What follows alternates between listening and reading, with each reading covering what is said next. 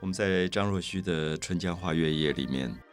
一直发现一个孤独的诗人，在春天，在月亮圆的晚上，在花开的春天，在江水的旁边，不断的徘徊，不断的去跟宇宙对话，最后甚至去跟一个他不认识的一个划船的扁舟子对话。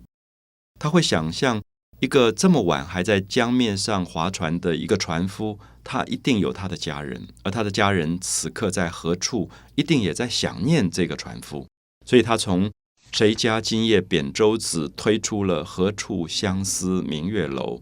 推出了一个完全虚拟的一个女性，因为我们根本不知道这个女性存不存在。可是，因为人世间有这么大的大爱，所以你会觉得，你会感觉到自己的孤独可以扩大到。变成对其他人孤独的一种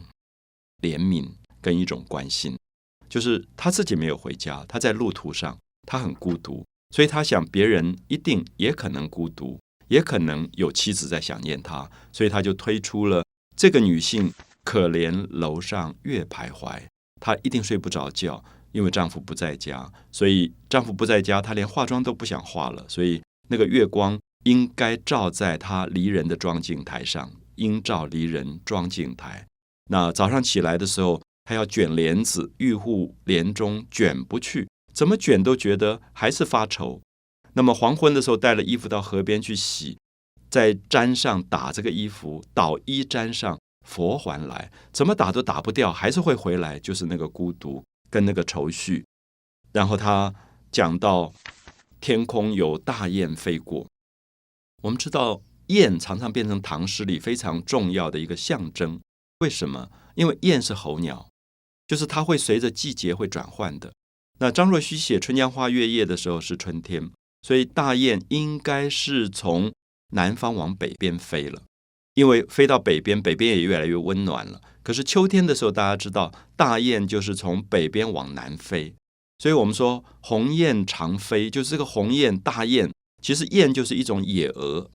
英文叫做 wild geese，这种大的野生的鹅。那它在排成人形在天空飞的时候，常常会引起这个女性对她的观察，就觉得你看雁都知道回来，我的丈夫怎么还没有回来？所以其实是一个心情，说鸿雁长飞光不度，这两句是《春江花月》里最不容易懂的。他说光不度，光是影子。因为这个鸿雁飞过了河流，鸿雁飞过去了，从南边飞到了北边。可是河流，它假设河流是一个有感情的东西，所以鸿雁的影子留在河流当中，没有飞过去，光不渡，没有渡过去。我说它很难懂的意思是，大家必须假设你自己变成了那条河流。记不记得徐志摩讲：“我是天空里的一片云。”偶尔投影在你的坡心，其实是从这里变出来的。投影在你的坡心，就是这片云飞过去了，可是云永远被坡心记住了。所以只有诗人会写出这样的句子，因为他觉得人世间会有很多的情感，并不是走了就走了。我们常常觉得人世间好像无情到告别就告别了，可是对诗人来觉得。你可能一生一世在我的生命里不会消失。如果我是那个坡心，你是那片云，那么你偶然跟我相遇了，你即使走了，有一天甚至死亡了，我还是会记得，那会留在坡心里。所以这里讲的鸿雁长飞光不度，讲的是说鸿雁飞过去了，可是河流里记得它永远的影子。然后这个时候，张若虚在河边看到水浪，这个浪上有很多的波纹。啊，花纹在转来转去，他就说鱼龙潜跃，鱼跟龙就是所有水里面的动物在底下翻滚，潜潜水的潜，跃是跳跃的跃，在那边动来动去，所以水成纹，水面就会有很多的花纹出现。他一直在讲一个东西，就是说我们影响到别人，可是我们自己不知道影响到别人，就是像这个鸿雁飞过去了。他觉得他没有影响别人，可是河流永远记着他的光影。那么这个鱼跟龙在水底面跳来跳去，他觉得他没有影响到别人，可是张若虚在水面看到了花纹，他知道底下有鱼在跳，所以鱼龙潜跃水成文。那么这里面都在讲我们不要认为我们自己存在对别人没有影响。我们每一天讲的一句话，可能不经意的会影响另外一个人快乐一点或者不快乐一点。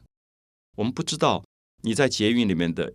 一个快乐的表情，可能会感染旁边的人快乐；你的不快乐的表情，可能会感染旁边的人不快乐。所以张若虚非常了不起的，在《春江花月夜》里面提出了“鸿雁长飞光不度，鱼龙潜跃水成文”。所以这个时候，他相信人世间即使离到千里万里以外的遥远，可是只要有心，只要有愿望，你一定可以让对方感受到你的情感。所以他说：“此时相望不相闻。”就这个女的，她努力的看。我们的眼睛再怎么看都看不了很远。如果你现在在台湾，你的最爱的人在纽约，你怎么看都看不到他。所以此时相望，可是不相闻。可是如果那天晚上刚好月亮圆了，你就可以说“愿逐月华流照君”。所以这个女的说：“我看不到你没有关系，我但愿追逐着啊，愿逐追逐的逐月华，月华就是月光。”我但愿追逐着月光到你的身边，流照君，就是流动照在你的身上。她想象她的丈夫在河上划船，所以这个时候也会看到月光。我们之间共同的东西会是一片月光。好，所以愿逐月华流照君，我一直觉得是非常美的句子，就是你永远会希望说，你对你所爱的人。你可以化身成一片小小的月光，